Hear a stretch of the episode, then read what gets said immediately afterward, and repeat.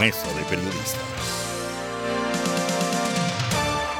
Muy buenos días Panamá, bienvenidos a Mesa de Periodistas con el análisis profundo y diferente que los pone al día. Les habla Alfonso Grimaldo de Nueva Nación. Me pueden seguir en arroba alfonso AGP, suscribirse a Nueva Nación, nuevanación.com. Hoy en Mesa de Periodistas, estos serán los temas que estaremos tratando. Tenemos el gusto de que nos acompaña el economista Raúl Moreira, amigo del programa. Con él estaremos conversando sobre varios de los temas que están aquejando a los panameños y al Estado panameño en este momento, entre ellos la situación económica, los ajustados presupuestos, el costo de la vida y la deuda pública. Y luego también estaremos hablando sobre una demanda presentada contra algunos artículos del Código Electoral sobre la conformación de alianzas. Presentados los temas, les presento quienes están en la mesa el día de hoy. Tengo el gusto que me acompaña Fernando Martínez. Buenos días. Buenos días. Saludos a nuestros oyentes. También con nosotros Sabrina Bacal. Buenos días, Sabrina. Buenos días a nuestros oyentes. Y sin más, presentemos directo a nuestro invitado. Siempre un lujo tenerlo aquí, el economista Raúl Moreira. Buenos días. Muy buenos días, Alfonso y estimados escuchas, don Fernando y Sabrina. Bueno, para empezar, Fernando, tú has traído la agenda, así que la puedes anunciar. Sí, en realidad eh, hay numerosos temas de, de carácter económico que están tocando la puerta de nuestro día a día. Quizás debamos comenzar por lo que ocupa titulares en los, en los medios de comunicación. Eh, la deuda del Estado panameño, yo tengo aquí, según el diario La Prensa, podía, si incluimos eh, la deuda a la asociación, a miembros de la asociación bancaria por eh, el llamado subsidio a la vivienda, de Fondo Solidario de Vivienda. Si incluimos lo que el gobierno le debe a contratistas de la Cámara Panameña de la Construcción, que es una denuncia de la CAPAP, creo que son más de 290 millones. Eh, entre asociación bancaria eh, y contratistas, eh, la deuda podría estar bordeando los 850 millones. No sé si la cifra es correcta, la tomé de un diario de la localidad. Igual da la magnitud de, del lío de, deuda y bueno, estamos hablando de la deuda a proveedores, no de la otra deuda, la, la enorme, la deuda pública. También hay una deuda denunciada y está también en los medios a proveedores de medicamentos. Las empresas eh, que distribuyen medicamentos y venden medicamentos al Estado están reclamando el pago de la deuda. Yo solamente, comenzando por aquí, me gustaría escuchar pues la opinión de, eh, de nuestro invitado. Sí, nuevamente, buenos días a los televidentes de MS Periodistas. El tema de las deudas con los proveedores es un, asunto muy complicado y no siempre aparece dentro del registro de, la deuda, porque la ley establece que yo voy a, registrar aquí lo que se llama devengado, que es lo que ya tiene una factura, el servicio que se dio y tiene una factura, y eso es lo que ya se debe al Estado, aunque yo haya hecho un servicio y todavía no me haya presentado la factura.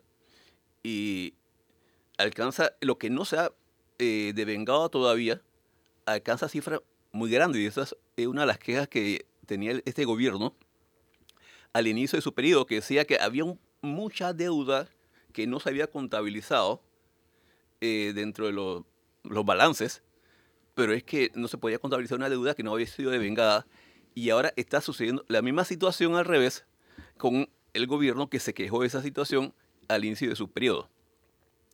Es un tema muy complicado porque cada vez que se va a hacer un servicio al Estado, entre los costos que se establecen por parte de los proveedores, incluye la espera. ¿Cuánto yo debo esperar a que me paguen? Y eso significa que te voy a cobrar más de lo que debiera cobrarte en una condición de pago normal, eh, porque si no se me quedaría sin capital de trabajo como empresario. Aparte que también se presta para, otras cosas, en el sentido de... Es el caldo, de es el caldo, de cultivo de la corrupción. Por supuesto, cuánto yo te voy a pagar para que tú pongas mi cuenta por encima de las otras. Y eso algunas veces se hace es profeso de aguantar las cuestiones, eh, los pagos, para que entonces cuando ya están desesperados, la gente está dispuesta a pagar para cobrar. Y eso se hace incluso institucionalmente. Si no me equivoco, en, por ejemplo, en el registro público, si tú pagas una cantidad de dinero, tu, tu cuenta va, si no, si no recuerdo mal, como 250 balboas, te ponen tu cuenta por delante. Y eso está establecido. Puede, puede que haya cambiado, pero en un momento eso llegó a ser así.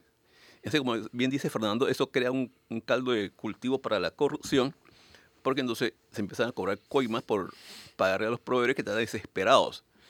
Y eso realmente eh, desincentiva que se ofrezca al Estado bienes y servicios y lo que están, se crea ese esquema de licitaciones eh, prediseñada de acuerdo a, a, a quién está dispuesto a aceptar los negocios y obviamente a un costo mayor. En el caso de contratistas de vivienda, incluso es más tenaz, porque el contratista no funciona con su capital. Él, él pide un financiamiento, o sea, pide plata prestada para hacer, no sé, una urbanización de Almibiot. Y, si, y, y según se informa, aquí hay deudas de arrastre que vienen desde el gobierno de Varela. O sea, ya vamos, estamos terminando el gobierno de, de Cortizo y alguna de estas deudas provendría del gobierno anterior. O sea, es una cosa de verdad eh, eh, increíble. Porque entonces la, el contratista que pidió el dinero tiene una deuda con el banco para financiar su, su proyecto y no puede cobrar en el, por lo menos en plazos razonables. Por eso es común ver tantas obras abandonadas. Es correcto. Los lo, lo empresarios literalmente quiebran y no tienes cómo enfrentar el pago de tus obligaciones mientras el gobierno no te paga y eh, afecta obviamente al ciudadano común y corriente que, que, empezó la obra y como se dice en panameño quedó a medio palo y vas transitando y, hay un, y caes en un hueco porque ahí no hay ninguna señalización ni nada, ocurrió aquí mismo enfrente con el trabajo de la ampliación de la Ricardo J. del Yo vi muchos carros que se caían en el hueco, chocaban contra los montones de, de, material que habían puesto ahí en la vía sin ninguna señalización. Y el MOB nunca pagó nada.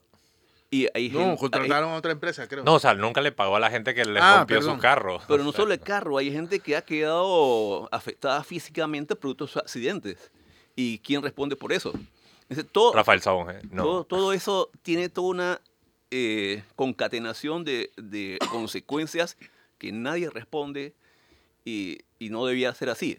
Este, un país decente, obviamente, uno buscaría la manera de priorizar el pago al proveedor. Si yo ya asigné un proyecto para que se ejecute, yo tengo, debo tener los recursos suficientes para que ese proveedor pueda ejercer el trabajo que se le dio y recibir su pago a tiempo.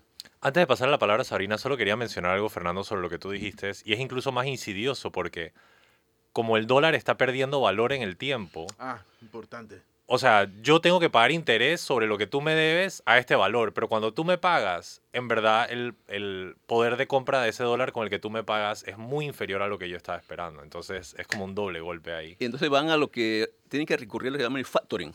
Como, como tú me, me, pagas y yo estoy desesperado por el dinero, entonces yo tengo que vender mi factura a un precio menor de lo que yo debiera recibir. Correcto. Como que dice, por lo menos para recibir algo, yo vendo la factura y que otro se encargue de cobrar. De cobrar la deuda, correcto. Es, exactamente, y eso es una pérdida considerable para el proveedor. Sabrina tiene preguntas.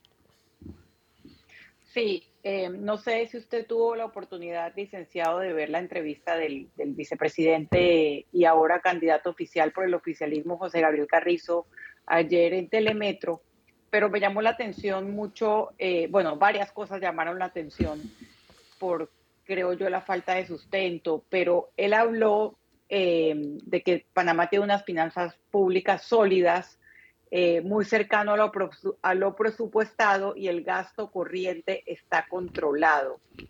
Según él, por primera vez se ha registrado un ahorro de cerca de 1.563 millones. Entonces, eh, el mismo diario la prensa, estoy citando al diario la prensa en un análisis que hace hoy, publica hace unos días la siguiente nota.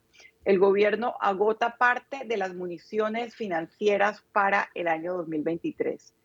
Y resulta eh, que 304.9 millones de ingresos en efectivos que se recibieron en los primeros días de enero de este año se computaron en 2022 producto de la extensión del ejercicio fiscal.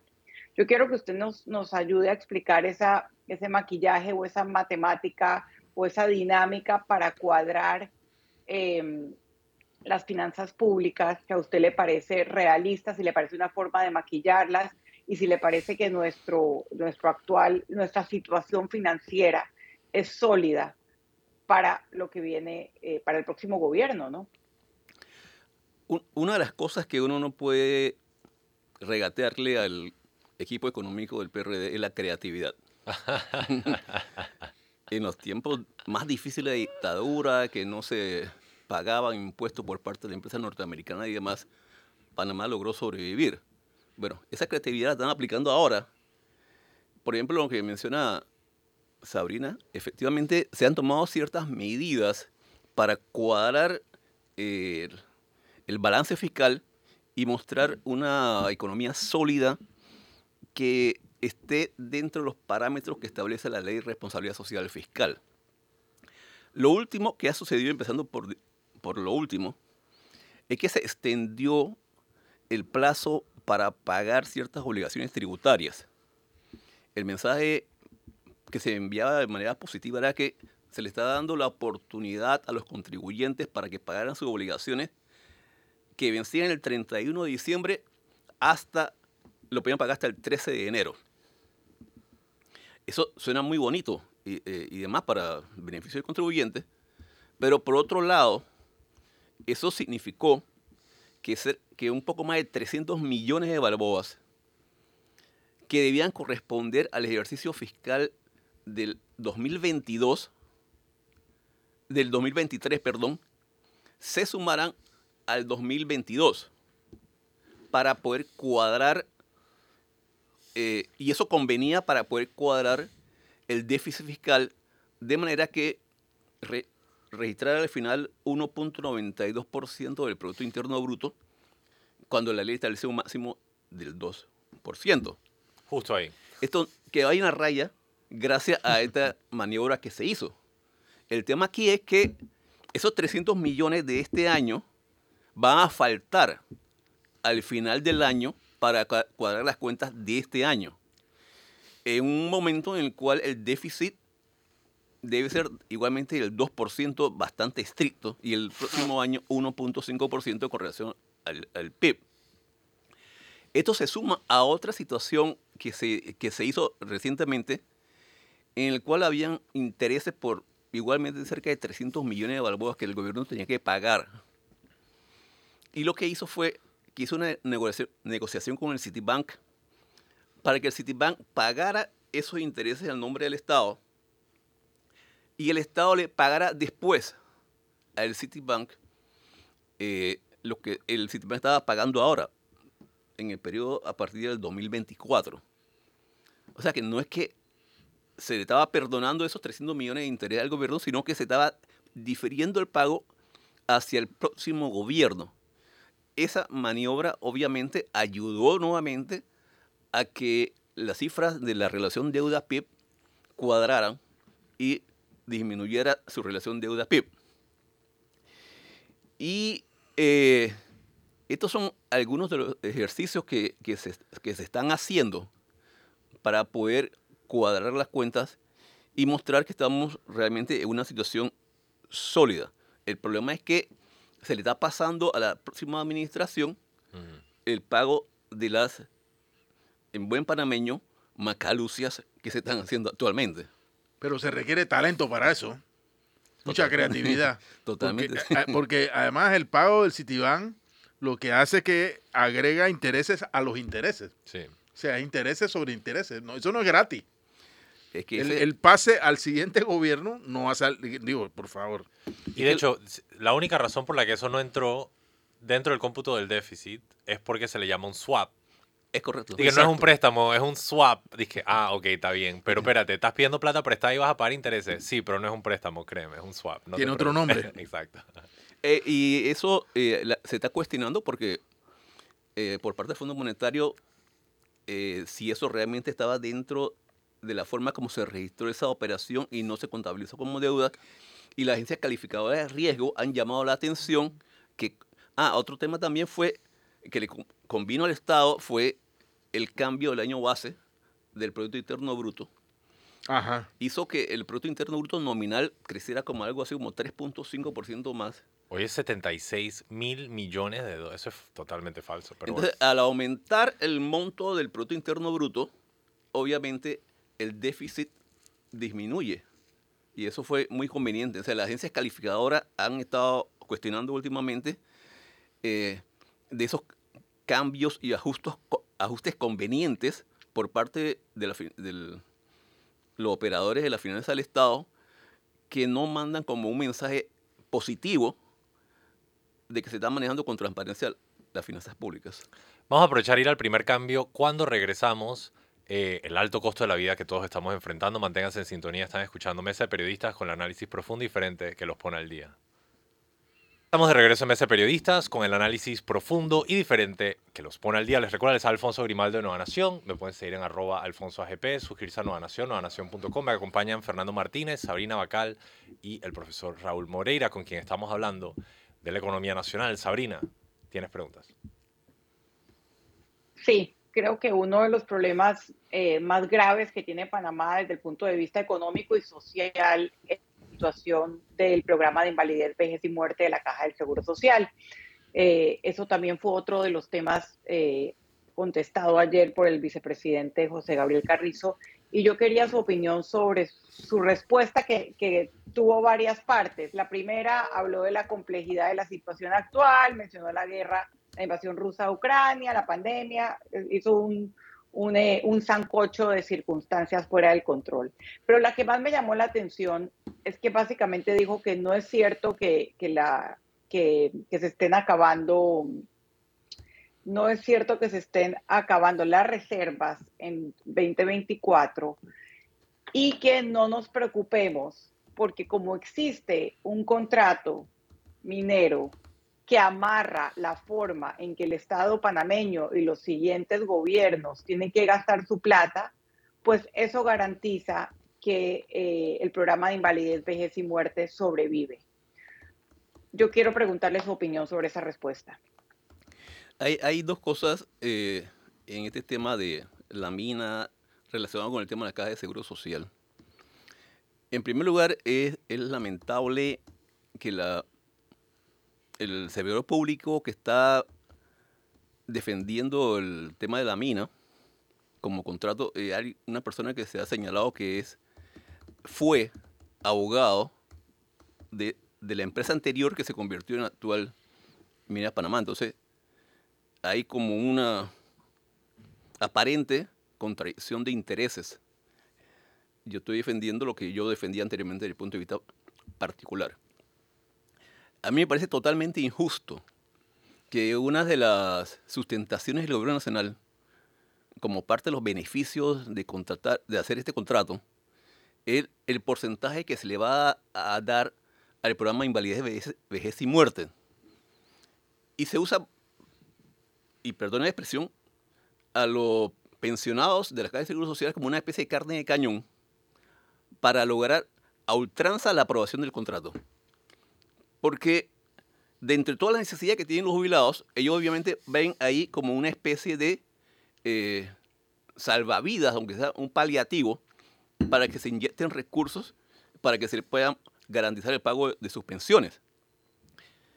Sin importar que estos tan traídos 365 millones recuerdan, hemos dicho aquí en algún momento, cuando en el canal de Panamá se decía que no se le daba ningún centavo a Panamá y se propugnaba que le dieran 200 mil dólares anuales a la República de Panamá producto de la operación del canal. Y como vemos que el año pasado, producto de la operación, se aportó 2.900 millones de balboas.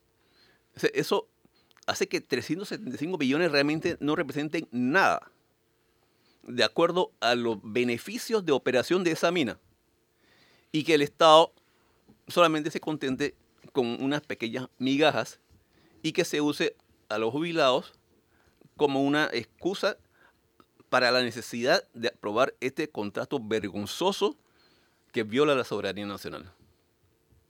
Y yo por mi lado solo quisiera agregar aquí para que veamos un poco la ridiculez de lo que dijo el vicepresidente. O sea, los aportes de la mina proyectados por 300 mil, 400 mil toneladas, suponiendo que incluso superamos el, max, el mínimo de 375 millones, van a ser 500 millones de dólares.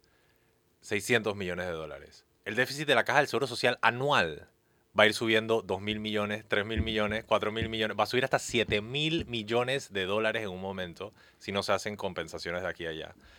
Y sencillamente decir que ya tener el contrato minero asegura el pago a los jubilados a futuro. Es como si yo dijera, dije, bueno, aquí tengo dos, dos reales y tres cuaras y con esto vamos a comprar, a hacer el down payment de la casa, pues. O sea, la verdad es que las magnitudes no, no, No cuadran no totalmente. tienen sentido, la verdad. Es bastante, es, es como, muestra una ignorancia matemática bastante obvia. No sé, eh, profesor, si quiere. E insultan la ignorancia del panameño. Insulta la sabiduría del panameño. Perdón, sabiduría. la inteligencia del panameño. Eh, Sabrina, no sé si tienes una repregunta.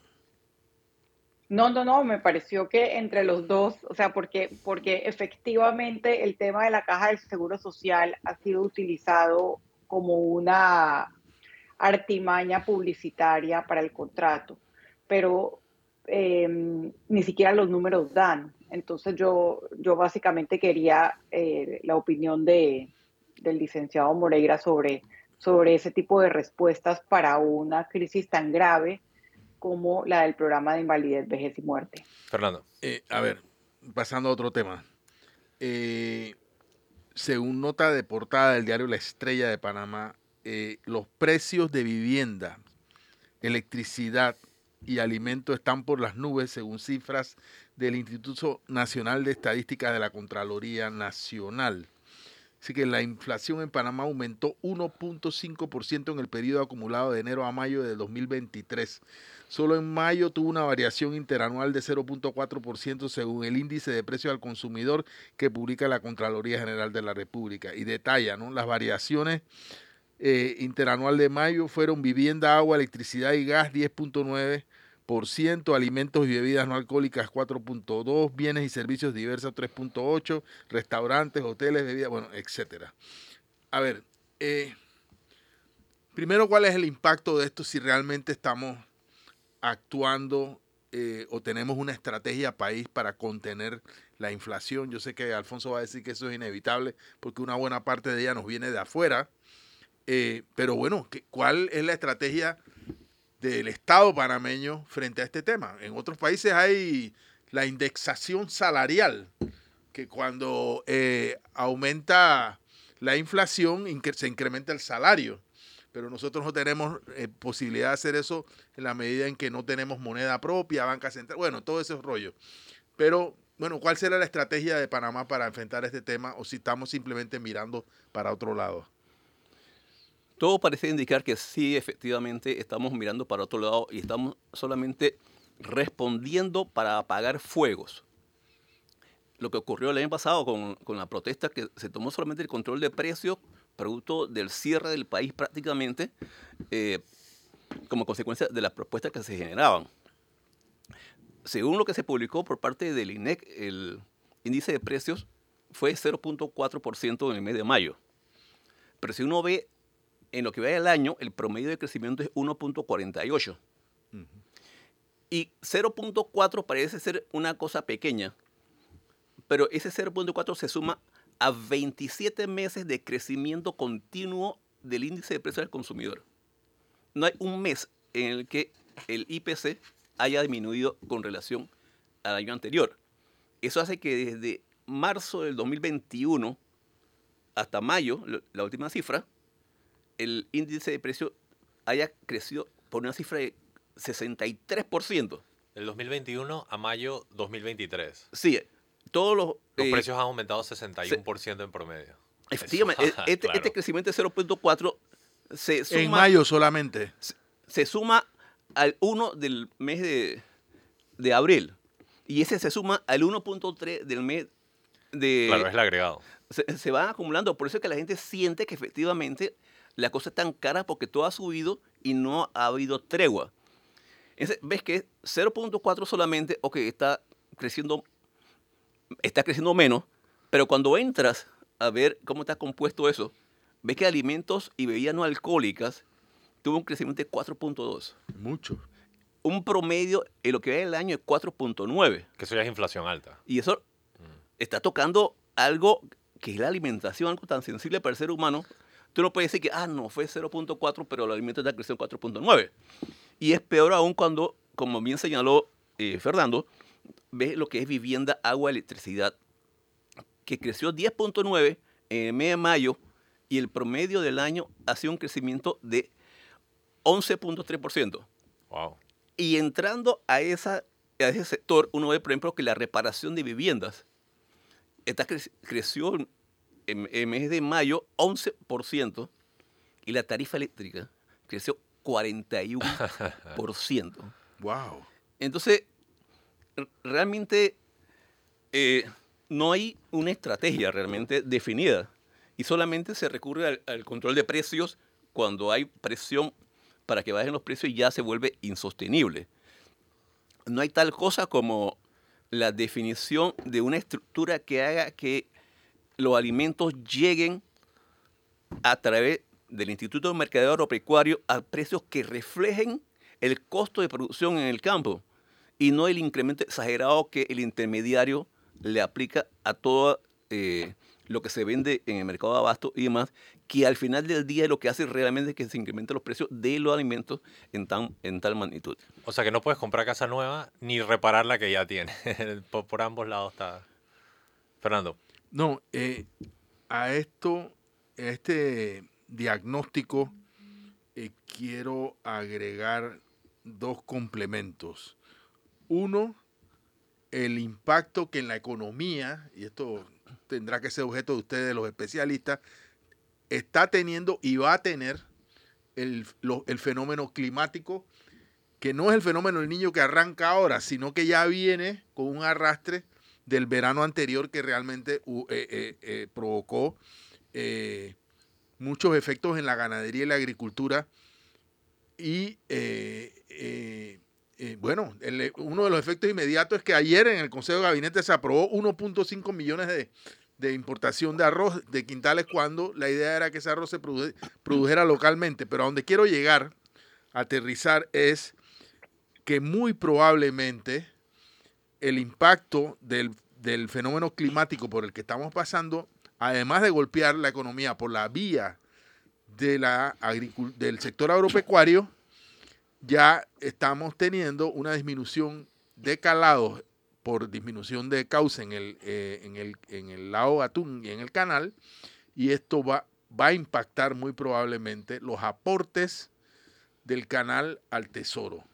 ¿Cómo, cómo vemos este, este, esta complicada situación? Sí, efectivamente, en primer lugar, eh, para ilustrar en un segundo lo que es el calado, que es básicamente la porción de los barcos que se hunden en el agua cuando transita por el canal de Panamá. Eso responde básicamente a la cantidad de peso que tú tengas. Mientras más peso tengas, más te hundes en el agua. Y mientras menos peso tengas, menos te va a hundir. Y eso que te hunde es lo que llaman calado. En el canal de Panamá, el máximo calado es 50 pies. Se han hecho seis ajustes, producto de la situación que se está viviendo del, clima. Y ahora en julio se va a entrar una eh, disminución de 43 pies. Eso es terrible porque significa que los barcos están llevando menos carga. Al llevar menos carga, están pagando menos por el tránsito por el canal de Panamá. Tiene varias consecuencias esto. En primer lugar, ah, y esto si continúa así, no solo se va a disminuir el calado, sino que probablemente se reduzca el número de tránsitos por el canal de Panamá, como ha señalado el administrador del canal. Sé ¿Qué consecuencias tiene eso?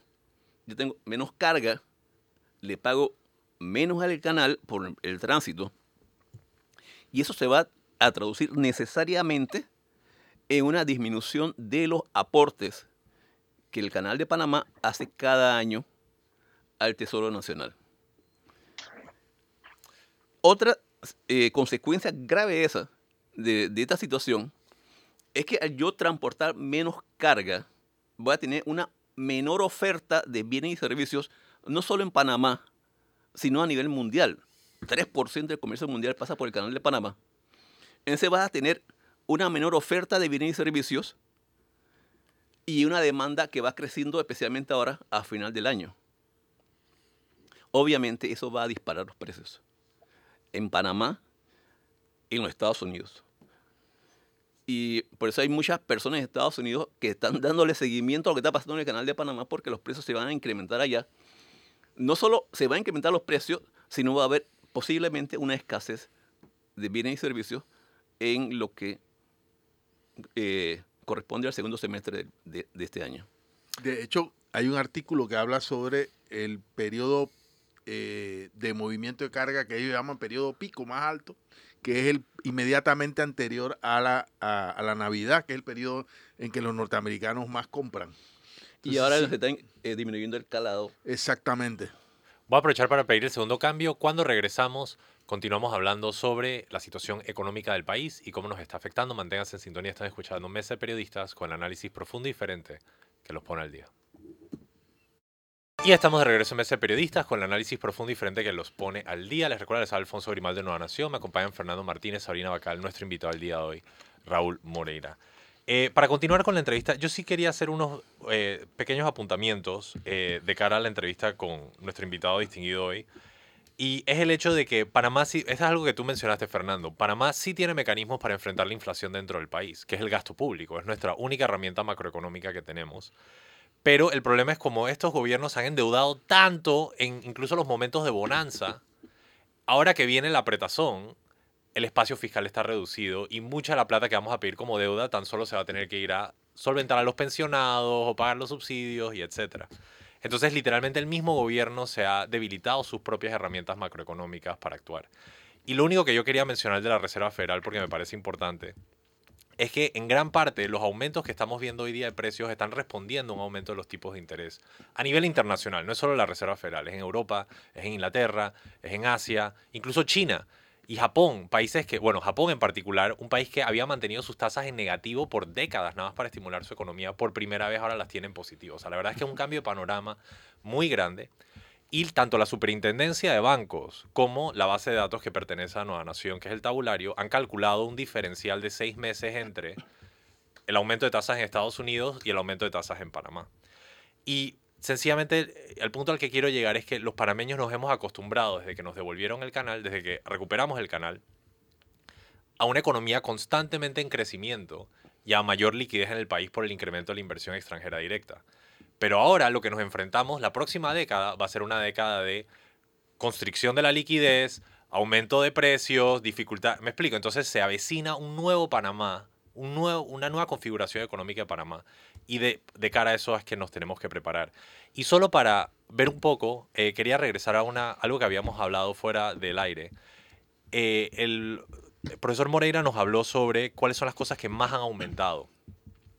Hablamos sobre la vivienda, hablamos sobre la reparación a las viviendas, hablamos sobre la comida.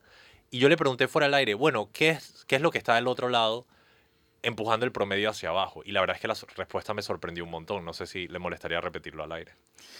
Sí, efectivamente, cuando se publica la cifra que dice 0.4, que es baja la cifra, y yo estoy diciendo que está subiendo la vivienda 11 41%, unos, usted me pregunta, ¿y qué es lo que está disminuyendo entonces? Eh, para sorpresa, lo que está disminuyendo más significativamente es el precio del combustible para automóvil. Disminuyó 27%. Y eso responde en gran parte al tema del subsidio que se está otorgando al consumo de combustible por parte del gobierno nacional. O sea que una medida del, gobierno que se está tomando está ocasionando que el índice de precios obviamente eh, se mantenga abajo. Pero eso en algún momento de este segundo semestre va a terminar. Sí. Y se va a sumar a lo que es el fin del subsidio a la tarifa eléctrica. Y ese 1.5% acumulado que se está mencionando ah, en la actualidad fácilmente puede estar llegando como a un 3% en total al final del año, producto del fin del, del subsidio del combustible, y que en el segundo semestre del año los precios históricamente tienden a aumentar por ser el periodo mayor de compras y demás dentro de la economía nacional. Le hace ahorren. Y de hecho, el dinero está perdiendo valor a menor tasa ahora por el tema de la Fed. Así que lo mejor que podrían tener en este momento es efectivo de cara a todo lo que viene al cierre del año. Sabrina, por favor, sigamos con empleo. Sí, quería, quería hablar un poco de empleo y de empleo informal que ha venido creciendo desde la pandemia y quería preguntarle por qué el empleo informal eh, no es económicamente y socialmente tan bueno como el empleo formal. ¿Y qué tan cierto hay en aquello que dijo también el vicepresidente candidato oficialista, José Gabriel Carrizo, que viene en descenso ese empleo informal? Sí, eh, yo creo que el vicepresidente se equivocó en cuanto a los, los conceptos. Eh, tal vez quiso decir que el porcentaje de desocupación ha disminuido de 11 al 9.9%.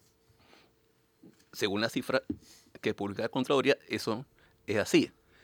Pero aún sigue habiendo, existiendo más de 200.000 personas que están desocupadas y que no ven esos estratosféricos crecimientos de 15% y 10% que ha tenido la República de Panamá eh, en los dos últimos años la cifra de la informalidad no ha disminuido efectivamente, está andando por allá por más de 700 mil personas.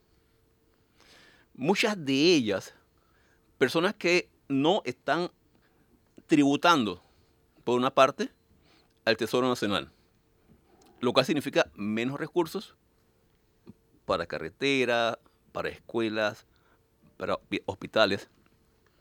Muchas de esas personas no están aportando a la seguridad social para cuando le llegue su edad de retiro, tener el fondo para cobrar su jubilación.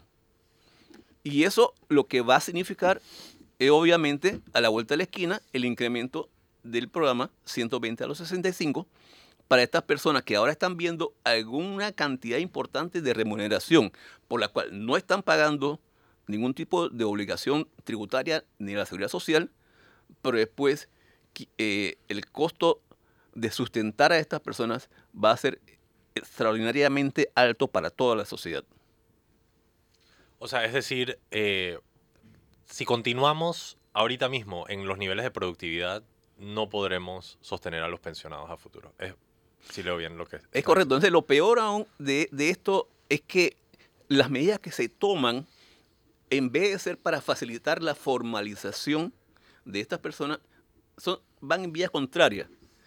Las personas se quejan de lo extraordinariamente complicado que es incorporarte voluntariamente para pagar seguro social. Los municipios incrementan el cobro a las personas que tienen sus negocios por ahí y que quieren hacer un negocio, se registran formalmente en el municipio pero las tarifas que cada vez le toca pagar desincentiva eso y dicen, ah, no, si así, yo cierro el negocio formal que está registrado en el municipio y hago el negocio por fuera, porque eh, lastimosamente eh, los controles de la evasión son muy relajados en nuestro país, a todos los niveles. Yo quería aprovechar para mencionar, yo no sé si usted lo pudo ver, un artículo que salió publicado en The Economist que causó un revuelo, eh, porque originalmente estaba titulado América Latina, Tierra de Trabajadores Inútiles. Evidentemente eso generó una reacción fuertísima alrededor de todo el mundo y el Economist, muy a diferencia de lo que usualmente hace, tuvo que cambiar y decir América Latina, una tierra de trabajadores frustrados. Y una de las razones eh, que América Latina está, eh, que The Economist establece que América Latina está en problemas es precisamente por el incremento de la informalidad. Y nada más quería leer esta cita sobre el tema. Eh, debido a la informalidad, las empresas no pueden escalar, lo cual, de hecho, reduce sus costos. Por lo tanto, es difícil crear nuevos créditos, por lo que menos firmas reciben financiamiento. Entonces, básicamente, el gobierno, al no haber invertido en el tejido empresarial, ha puesto a todas esas pequeñas y medianas empresas del país en esta trampa donde no tienen suficiente dinero para escalar, o sea, tienen suficiente para supervivencia, pero no para escalar y crear trabajos formales de cara al futuro.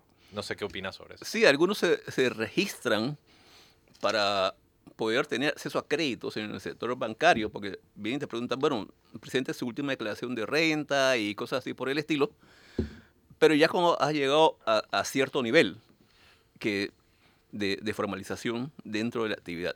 Pero lo que son micros y pequeños empresarios no tienen esa posibilidad y dependen del día a día, no tienen acceso al crédito. Los programas de apoyo a la pequeña empresa eh, son reembolsables y las personas en una situación de crisis que hay actualmente todavía, hay que decirlo, no se van a requerir, no van a buscar endeudamiento si no saben cómo lo van a pagar después. Y los fondos de las juntas comunales, esos son no reembolsables. Así que ahí vemos un poco cómo va el asunto. Fernando. Yo quiero hacer mi última pregunta, ya se nos acabó el tiempo, sobre el año de Hidalgo. Mm.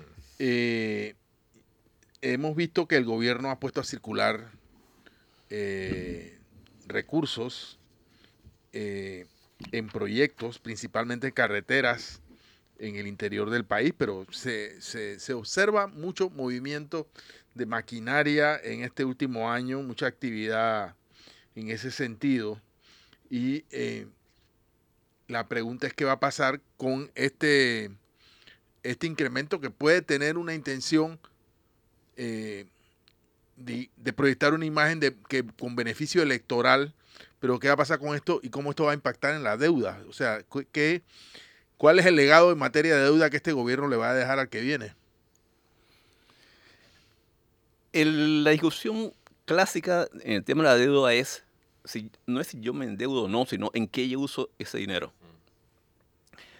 Si yo veo obras, como dice el norteamericano, a mí no me importa pagar impuestos si yo veo dónde se está invirtiendo el impuesto que yo estoy pagando. Entonces, en otro país tenemos una situación en la cual está aumentando la deuda pública, tenemos un presupuesto impresionante y los reportajes que, que ustedes mismos hacen van a las comunidades y preguntan qué han hecho con ese dinero y nadie puede dar cuenta de a dónde han llegado esos recursos. Y tiende a aumentar en los años finales de cada administración. Por ejemplo, en, en este periodo, el incremento del presupuesto de este año con respecto al 22, estamos hablando de más de 20 mil millones con relación al presupuesto del año pasado. Es la diferencia, El incremento, sí. es enorme. Y el crecimiento del 22 con respecto al 21 fue de 17 mil millones.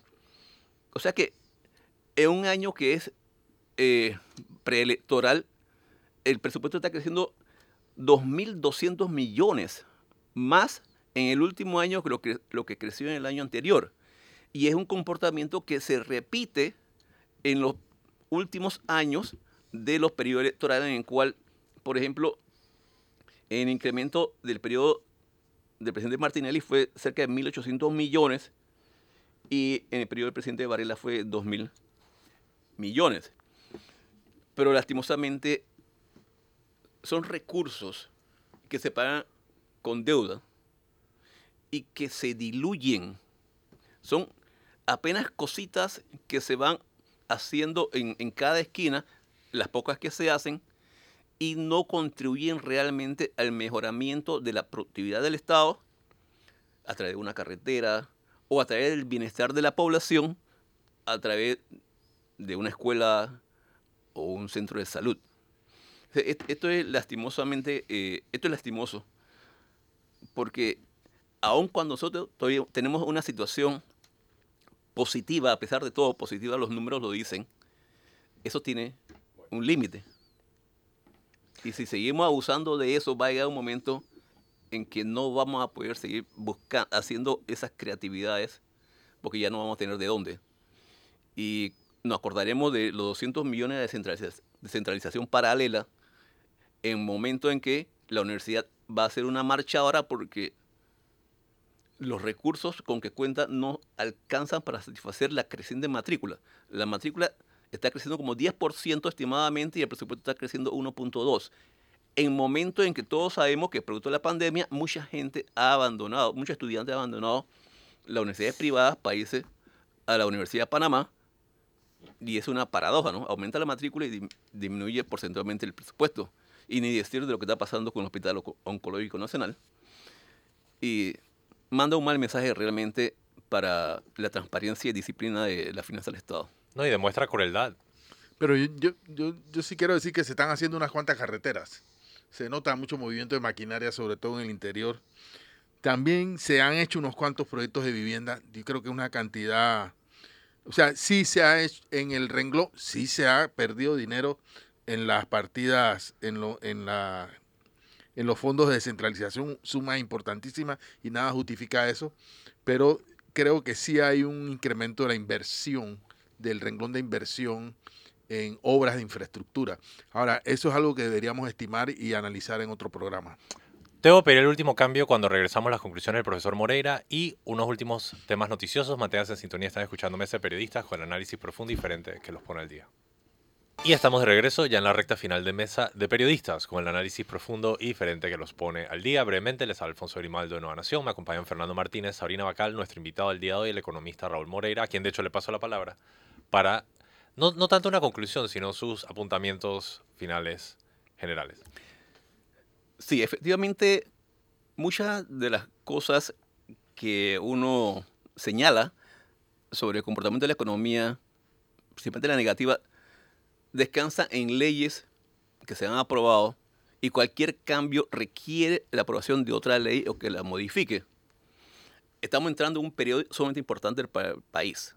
Si el ciudadano común y corriente siente que realmente las cosas no están funcionando, estamos entrando en el periodo en el cual tiene efectivamente en su mano el poder de decidir quién es el que cree que sí va a resolver sus problemas. No debemos entrar en el tema del clientelismo, ojalá la cultura política haya mejorado en, estas próximas elecciones, de manera que muchas de estas eh, cosas que nos están afectando, tanto, eh, la nueva administración implemente realmente una política que permita que la intermediación no sea la que determine el precio de los alimentos y que la transparencia vuelva a ser y la disciplina fiscal pueda ser el renglón de orgullo de la República de Panamá. Bueno, con esas palabras muy inspiradoras eh, cerramos el programa. Muchas gracias a Sabrina Bacal. Estás en mute, Sabrina, disculpa. Hasta mañana. Muchas gracias Fernando Martínez. Saludos a nuestros oyentes. Y sobre todo muchas gracias a nuestro querido público. Les recuerdo, tienen una cita mañana a las 8 de la mañana aquí en Mesa de Periodistas con el análisis profundo y diferente que los pone al día.